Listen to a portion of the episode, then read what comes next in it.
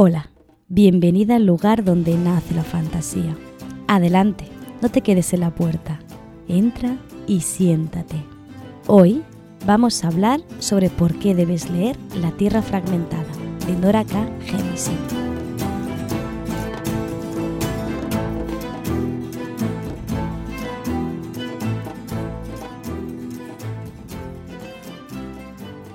Bien, antes de empezar habrás notado que mi voz está un poquito, un pelín cascada. Eh, lo siento mucho, no, sé si se escucha demasiado mal, pero es que después de unas semanas dando clase en un grupito de los 30 adolescentes, he tenido que forzar un pelín la voz y llevo toda la semana teniendo que trabajar un poco sin mi principal herramienta, ¿no? De hecho, cuando te quedas afónica es el momento en el que te das cuenta de cuánto usas la voz.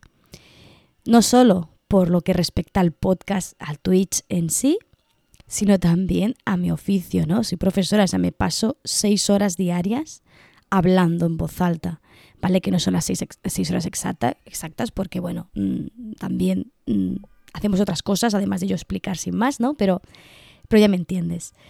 Así que, bueno, toda esta tontería simplemente para decirte que es posible que me notes la voz un poquito ronca, eh, es posible que en este capítulo en concreto notes más cortes porque a lo mejor tendré que parar para beber agua o para me dio un ataque de tos o lo que sea. Así que perdona por eso. Pero es que no quería dejar de grabar porque si bien es cierto que podría haber dejado este, esta semana sin capítulo de podcast, esta semana en concreto tocaba hablar sobre esta saga de fantasía o de fantasciencia, más bien, ¿no? Y es que, a ver, a mí no me gusta hacer rankings en favoritos porque las cosas que me gustan cambian a medida que voy leyendo y consumiendo más literatura o más arte del tipo que sea. Pero es que me ha dado por mirar el archivo del blog. Te he hablado de Nora, desde el inicio del podcast. De hecho, y esto me, ha hecho mucha gracia, justamente el primer capítulo que hice del, podcast fue simplemente la presentación de la iniciativa del nuevo proyecto. Y poco más. Cuando empecé realmente a traerte contenido, te traje un capítulo en el que te recomendaba tres autoras de cabecera, mis tres autoras favoritas. Ahí estaba Nora. ¿Y sabes cuándo publiqué este segundo capítulo del podcast en verano de 2020. Verano de 2020. Hace ya dos años.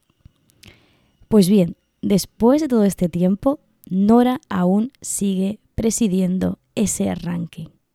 Si eres asidua en el podcast o en el canal de Twitch, sabes que he ido referenciando a esta autora de forma indirecta muchas veces Además, de forma directa, he traído su sistema de magia, la orogenia, de la que después te hablaré un poquito, ¿no? La estuvimos analizando siguiendo las leyes de la magia de Sanderson. Y nos quedó, la verdad, un capítulo muy interesante para abrirte un poco boca y, em, el apetito, ¿no? Sobre esta autora y sobre esta saga. Un poco más antiguo, eh, antes del podcast, también escribí, y lo tienes disponible en la página web, un post más enfocado, era cuando el, blog estaba enfocado a, escritura, que bueno, aún mantengo todo ese contenido para quien lo quiera necesitar. Y ahí tengo un post que habla sobre cómo Nora evita el infodumping en su obra y cómo, qué técnicas emplea para que no sea aburrido para el lector. Vamos, eh, se podría decir que en dos años eh, he hablado mucho sobre Nora, pero es que aún así no había hecho ningún capítulo específico para recomendar su lectura. Como ya sabes, llevo un tiempo trayéndote estos capítulos, estas pequeñas píldoras de recomendaciones literarias en las que traigo un libro y sin hacer ningún tipo de destripe ni de hacer ningún tipo de spoiler, por eso tranquila porque podrás leerte la saga sin que yo te haya desvelado nada especialmente mm, esencial, ¿no? Pues desde que llevo haciendo ese tipo de píldoras, ese tipo de recomendaciones, no, no te había traído a Nora. Tal vez porque tenía la sensación de que de alguna forma ya te lo había recomendado, ¿no? Y que iba a resultar un poco repetitivo. Pero cuando hice el calendario del segundo trimestre del año, me di cuenta de que Nora se lo merecía. Nora necesita un capítulo para ella sola, para simplemente decirte, oye, vete a la librería más cercana y compra la quinta estación.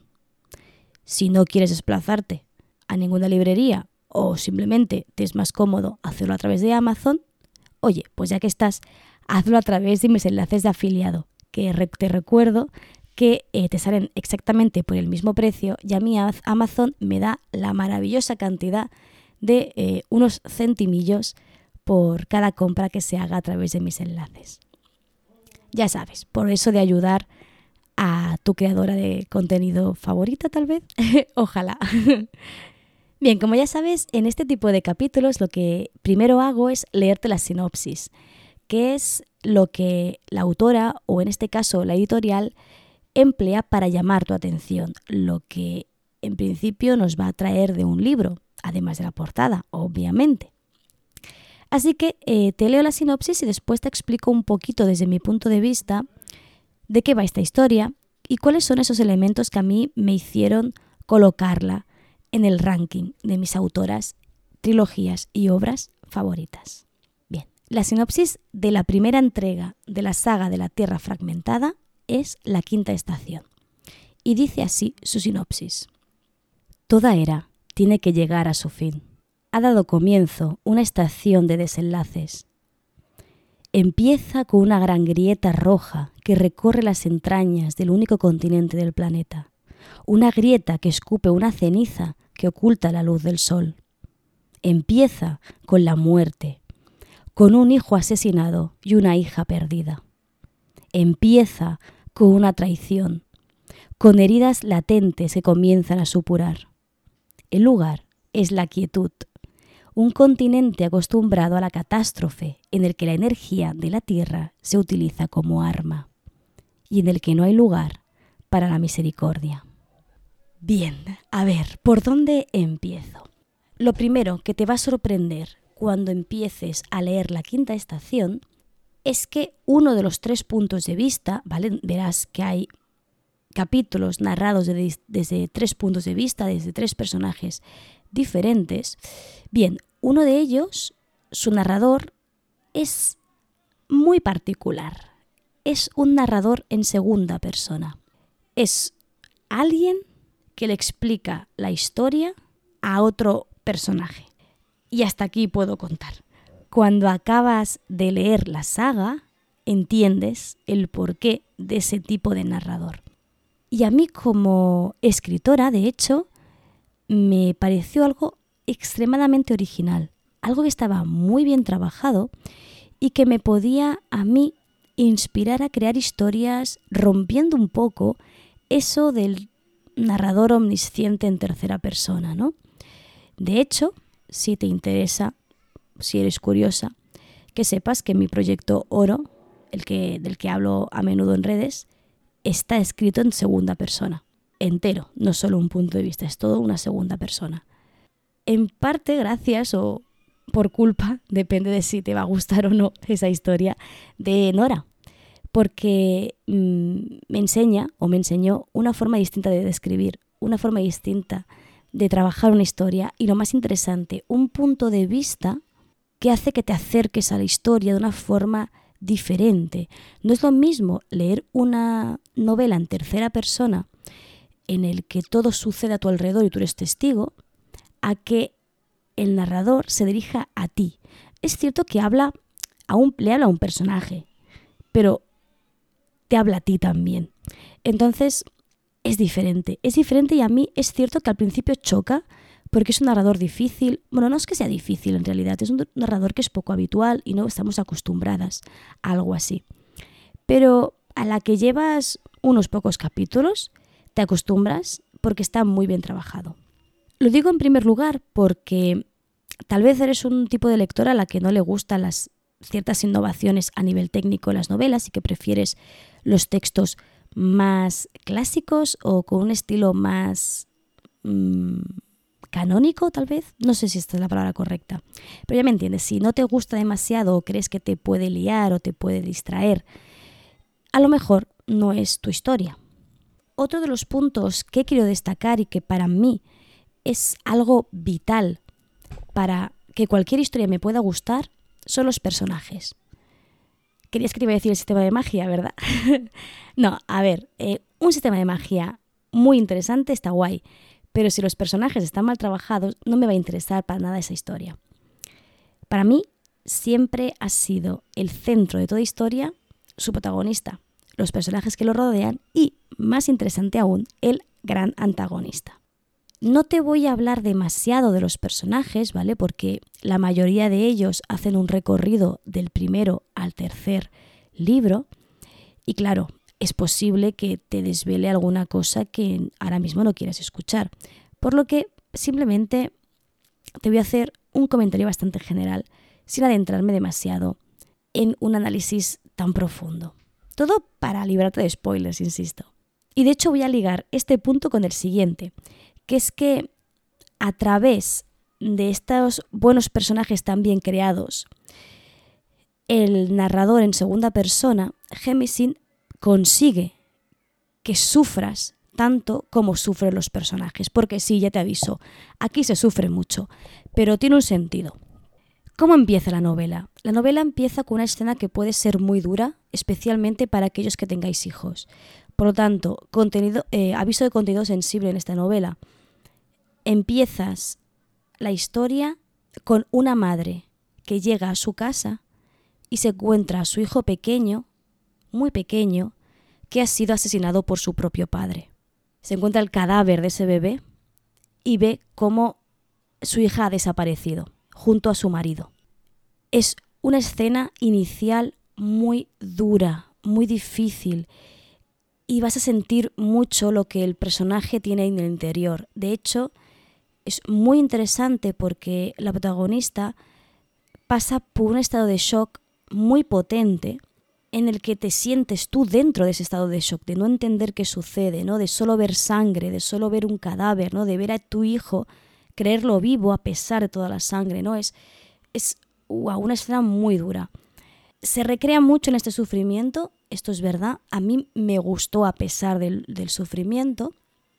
Claro, te iba a decir, tampoco hay escenas tan duras más adelante. Bueno, sí, sí que las hay. Eh, es una novela muy dura porque trata temas muy duros y lamentablemente muy realistas. Habla sobre el maltrato sistemático que se hacen a un colectivo de personas solo por haber nacido distintas.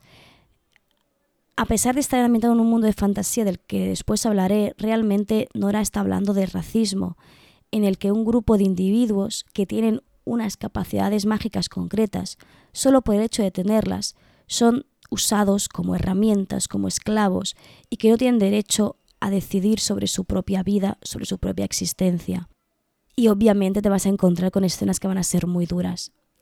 A mí es algo que me gusta.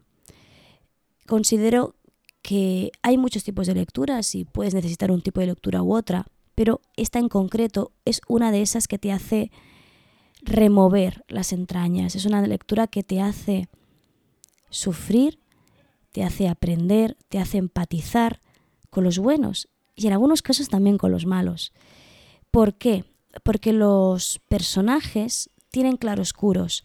No son malos porque son malos, ni son buenos por ser buenos. No, nuestra protagonista o nuestras protagonistas van a actuar mal, se van a equivocar, van a hacer cosas horribles para conseguir sus objetivos. Igual que los antagonistas no tienen por qué ser 100% villanos, simplemente tiene unos objetivos, tiene unos prejuicios, una forma de entender el mundo que va a chocar frontalmente, ¿no? Con los objetivos vitales de otros personajes. Y para mí esta es la gran grandeza de Nora. Te crees esos personajes, te crees sus tramas y te crees sus circunstancias. Lamentablemente, en nuestra actualidad existe gente que mata solo porque tú seas diferente a él. Y hay gente que siente amenazado su estatus porque personas que, él, que, se creen que no son personas o que son seres inferiores están ocupando un lugar que, les que corresponde a esta especie de raza superior. Y justamente en el momento histórico que estamos viviendo, una lectura como esta resuena mucho más debido a todas las circunstancias que nos están rodeando. Pero bueno, ¿qué es la quietud? Porque me, he metido de lleno eh, a, ponerme súper melodramática, pero bueno, la historia es un poquito así. ¿Qué es, la quietud esta que, que nombran en la sinopsis? La quietud es un continente ubicado en un planeta que no funciona muy bien. Un planeta en el que las estaciones funcionan un poco a pedales y en el que están acostumbrados a que llegue después del invierno una quinta estación en el que prácticamente toda la sociedad puede morir, porque el cielo se cubre de ceniza, se oculta la luz del sol, las plantas mueren, los, los animales al no tener alimento mueren y tras ellos caen ciudades, caen personas, caen gobiernos. Y cuando vuelve a llegar de nuevo la primavera, los pocos que han sobrevivido tienen que volver a renacer de esas cenizas. Es un world building de una sociedad a la desesperada, de una sociedad que va de fin del mundo al fin del mundo, no en ese sentido. Por lo tanto, el universo, y con universo me refiero a la sociedad humana, de, este, de esta quietud ha tenido que adaptarse a un mundo que le es hostil, a un mundo que lo que quiere a la raza humana muerta.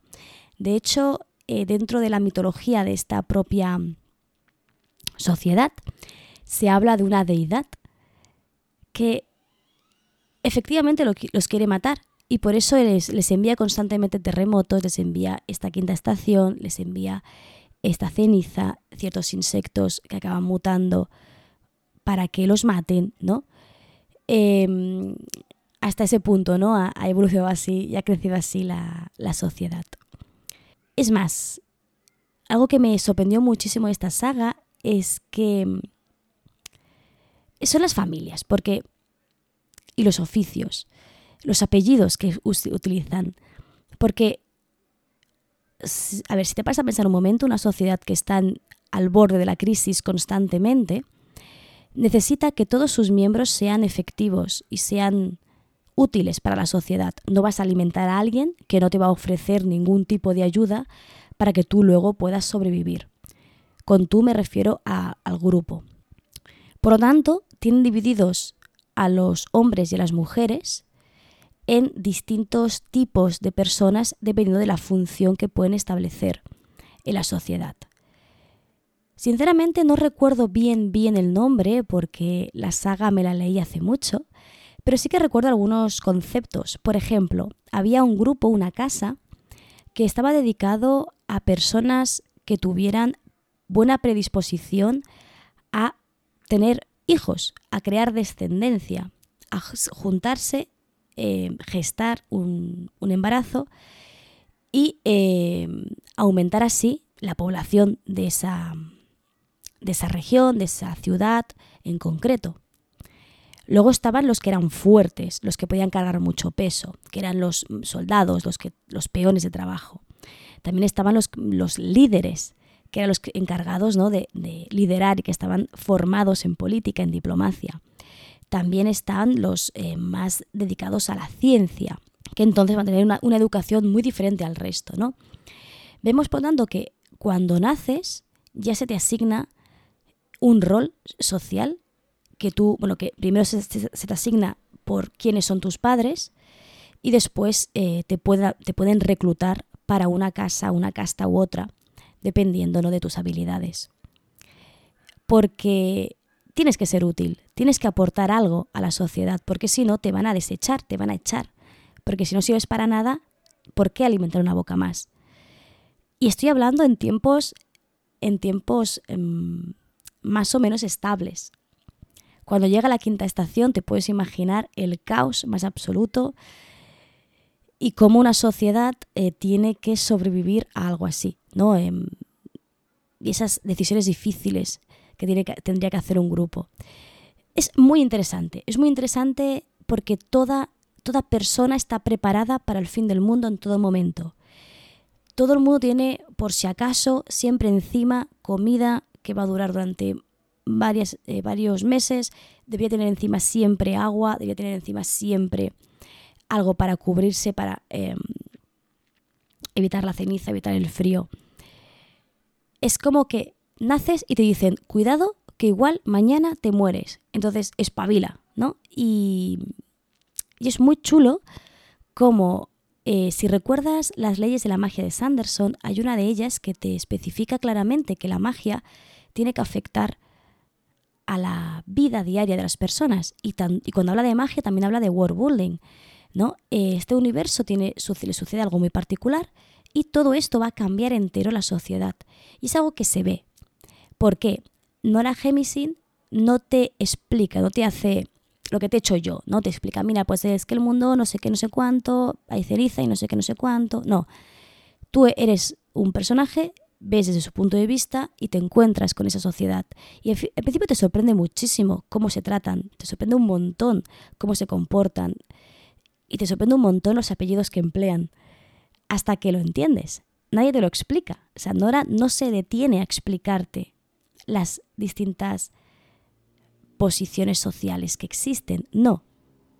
Los personajes ya saben lo que es, no te lo va a explicar, pero lo ves y lo entiendes. Y eso está muy bien trabajado. Hay un trabajo a nivel editorial muy interesante para que esa historia se entienda sin ningún tipo de problemas.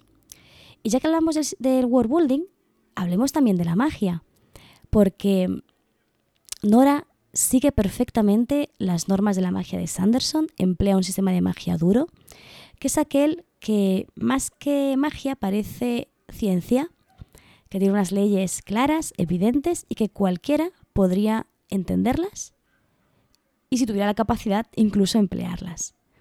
De hecho, a la quinta estación se la llama fantaciencia, precisamente porque emplea la ciencia y conceptos científicos para su magia. Y es que los orogenes o orogratas, que aquí tenemos, si te fijas, orograta em, emplea el sufijo grata, que es el mismo que se usa para llamar eh, de forma peyorativa a alguien negro, que es negrata, ¿no? Niga en inglés, porque no deja de estar hablando de racismo, como te he dicho antes. Pues los orogenes son aquellos capaces de manipular las placas tectónicas de la Tierra. Y es súper interesante porque te explica lo que está haciendo, ¿vale? Eh, los personajes protagonistas son orogenes, que tienen que afrontar un mundo que, no, que los quiere esclavizados y los entienden como una raza inferior. Y te explican cómo emplean la magia y es curioso porque a pesar de ser magia, te ayuda a entender algo científico, te ayuda a entender perfectamente cómo funciona nuestra propia Tierra, a pesar de, de que la quietud en realidad no tiene nada que ver con nuestra Tierra. Si quieres eh, adentrarte mucho más en la explicación del sistema de magia de, esta saga, te recomiendo que escuches el capítulo, de, el capítulo del podcast dedicado a ello. Más que nada porque no quiero ahora estarme mm, o dedicar un tiempo a este capítulo cuando es una historia o es algo que ya he explicado, simplemente para que no te suene repetitivo. En el capítulo, eh, al revés, en la entrada que está vinculada a este capítulo del podcast, encontrarás el enlace sin ningún tipo de problema. Allí eh, podrás ver toda la información por escrito, con varios mapas y dibujos para que queden, te quede todo claro. Y de todas formas también tienes el capítulo del podcast. Es, es de hace un año, así que tendrás que tirar un poquito para abajo para encontrarlo. ¿Qué más te puedo decir para que vayas corriendo a comprarte la quinta estación? Te he dicho que tiene unos personajes redondos, realistas, bien creados, que tienen claros oscuros, que entiendes perfectamente cómo actúan y por qué reaccionan. Te he hablado de que la autora te hace sentir el dolor de una madre que es testigo del cadáver de su hijo, que te hace sentir el dolor, que te hace sentir inferior, porque así se lo hacen sentir a los personajes protagonistas. Te he hablado de un world building muy bien trabajado, de un universo distinto al nuestro, de un universo que se ha adaptado al fin del mundo. Y te he mencionado esta magia tan particular que toma la ciencia como base para poder trabajar. Pues además de todo esto, otro elemento también muy importante para que un libro enganche y guste es la trama, el conflicto y la tensión. Que son conceptos que yo siempre englobo bajo el mismo título, porque en realidad trabajar bien el conflicto es trabajar bien la tensión y por tanto tienes bien la trama, ¿no? Para mí es un poco, no es lo mismo, pero sí que están dentro del mismo, de la misma categoría. No te voy a explicar exactamente de qué va la saga, porque si te digo de qué va la saga, te estoy destripando mucho del primer libro. Sí te diré que tienes tres protagonistas que tienen que afrontar el mundo, sin más. Cada una de ellas está en una situación muy diferente, pero todas comparten algo, y es que son orogenes. Y tendrán que enfrentarse a la situación de ser un orogen en una sociedad que no los desea, que no los quiere, que los considera peligrosos, pero al mismo tiempo los emplean como una herramienta para mantener el mundo en esa quietud que solo se rompe cuando llega esta quinta estación, ¿no? Bien, la trama que se inicia en el primer libro te engancha desde el primer momento. Para empezar, porque empatizas enseguida con los personajes, con los tres. Sientes lo que sienten, sientes su dolor, como te he dicho antes, y además toda la trama te va a ir arrastrando a través de este universo tan llamativo, con esta magia tan interesante. O sea, primer libro, aun siendo un libro de presentación, porque no deja de ser un libro de presentación al universo y a la magia y a la trama principal que va a encadenar los tres libros, es un libro que engancha y es el libro con el mejor giro al final. Hay un giro final en el primer libro que es maravilloso. Yo se lo voy a decir eso y nada más, ¿vale? No me voy a adentrar, no te quiero spoiler nada, pero sí que es cierto que hace un giro dramático o argumental que es muy interesante. A partir de, del primero es cuando ya nos adentramos en lo que viene siendo la trama principal de la historia y lo que va lo que realmente une los tres libros, que no te puedo decir cuál es. Eso sí, Nora lo trabaja lo suficientemente bien como para que no te pierdas en ningún momento, pero que al mismo tiempo hayan constantes giros, constantes cambios y eh, un movimiento de personajes que va a ir van a ir conociendo, que van a ir interactuando, que va a hacer Em, que la trama en ningún momento floje. Normalmente, y esto pasa habitualmente en una trilogía, los autores y las autoras acostumbran a escribir un primer libro de presentación, un, un segundo libro de nudo que acaba siendo normalmente bastante monótono, y luego un tercer libro que es el gran clímax y el gran final. Y por tanto el segundo se queda como a medias tintas, ¿no? que no acaba de, cuadrar bien. Nora hace una de las cosas que yo siempre tengo en cuenta a la hora de escribir, porque me di cuenta de los grandes errores de las sagas eh, de fantasía, especialmente las trilogías, y es que si, muy, si es cierto que una trilogía tendría que tener una trama que las una, una trama, podemos llamar una trama marco, que englobe el primero, segundo y tercer acto ¿no? de esta trilogía, también dentro del propio libro tendría que haber un nudo, un inicio, un nudo y un desenlace. Y Nora lo hace muy bien en este sentido. A medida que va creciendo la saga y nos vamos acercando al final, vamos a ir viendo cada vez más voces, más personajes, más puntos de vista, porque los puntos de vista van a irse alterando, hasta que desemboca en un final maravilloso.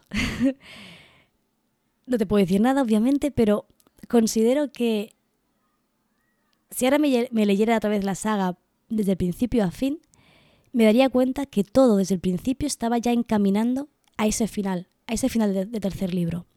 Y es que Nora, no sé si es brújula, ¿vale? No sé si es mapa. Pero a mí me da la impresión que es de una de esas escritoras que lo tiene todo muy bien hilado desde, desde el principio a fin. Alguien que tiene muy claro cómo va a funcionar su obra y más interesante aún, que sabe utilizar mecanismos que tensen y destensen la historia para que te mantengas enganchada a ella. En otras palabras, está muy bien escrita. Es una novela, una trilogía que yo me bebí. Yo me, bebí en muy poco tiempo y eso que es una lectora lenta, me lo leí del tirón las tres. Me di el primero, me lo habían recomendado, no las tenía mucho muchas conmigo, me encantó y me compré del tirón la 2 y la 3, porque ya sabía que me quería terminar esa trilogía. Y esto es lo que te puedo decir sin hacerte de stripe, no te puedo decir mucho más. Estos capítulos de, de recomendaciones literarias es cierto que me suelen quedar un poquito más corto de, de, lo habitual, pero es que es difícil si no puedo hacer spoilers y si en realidad simplemente te estoy animando a comprarlo. ¿Qué tipo? ¡Ay! No te he dicho una cosa interesante. Perdona, se me olvida. Es que en el capítulo de hoy no me he hecho un guion tan definido como habitualmente, porque he pensado que mis ansias o mis ganas de hablar de este libro iban a, eclipsar cualquier guion que hiciera porque me iba a saltar el guion. Justo antes de grabar esto estábamos, bueno, ya sabes que grabo los directos, perdón, al revés, que grabo el podcast en directo y estábamos hablando sobre otros, otros autores porque salía colisión en el chat. Y eh, em, en concreto estaba yo comentando, porque salía del tema, que últimamente siento que una historia que no incluye a minorías, especialmente a personajes dentro del colectivo LGTB, para mí llega un momento que de forma totalmente inconsciente los considero novelas poco realistas, inverosímiles, porque ha llegado un punto en el que si leo y todo es heteronormativo, no, no me lo creo. No sé, seguramente sea una cosa mía muy particular, o sea que no tiene por qué eh, no tienes por qué estar de acuerdo de esto, ni, ni mucho menos, solo simplemente te explico un poco mi, forma de verlo.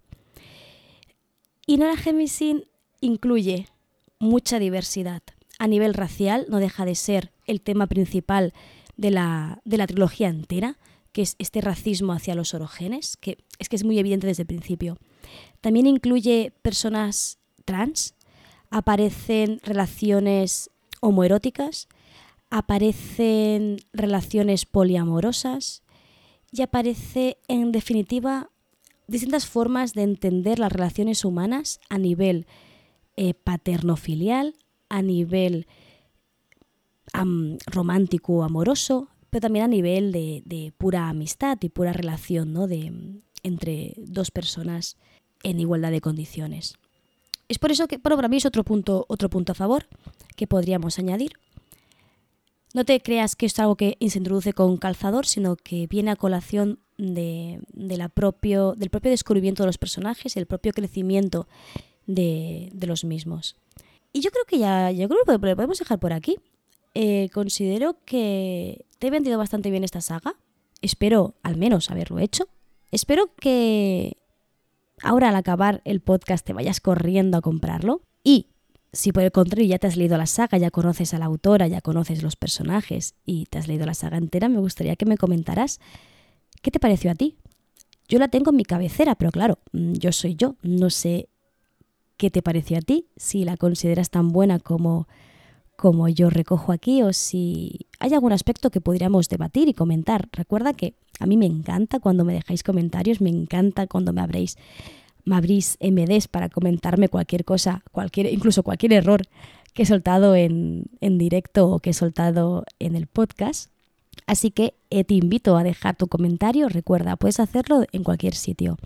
En comentarios en iVoox, también puedes dejarlo en mi página web, puedes enviarme un MD por Twitter o puedes enviarme eh, un correo si lo prefieres. Tienes toda la información sobre mis redes de contacto seguramente o abajo en la descripción o en mi perfil. Depende un poco desde, desde dónde estés escuchando esto. Eso sí, te agradecería si vas a, mm, a comprarlo por el malvado y malévolo Amazon, eh, si lo haces con mi enlace de afiliados, a ti te sale exactamente igual de precio y a mí a Amazon me, me, da, creo que es un 6 o un 7%, es que es una miseria de la compra que hagas a través de mis enlaces. Em, es una miseria y a mí me ayuda muchísimo a seguir creciendo y a seguir manteniendo el, canal a flote. También te recuerdo que te puedes suscribir a mi canal de Twitch. Ya, perdona, el momento influencer, tengo que decirte estas cosas. Que te sale gratis si eres de Amazon Prime. Y si no, eh, lo, puedes, em, lo puedes hacer a través de un pago. Eh, que creo, creo que son tres y algo no, no lo recuerdo bien. Eso sí, lo puedes cancelar en cualquier momento. Puedes pagar un mes y luego decir, venga, ya está, ya es suficiente. Sea como fuere, entre todas las suscriptoras de mi canal siempre sorteo, siempre no, perdón, al final, el último sábado de cada mes, sorteo un ejemplar ebook, normalmente de una editorial pequeña.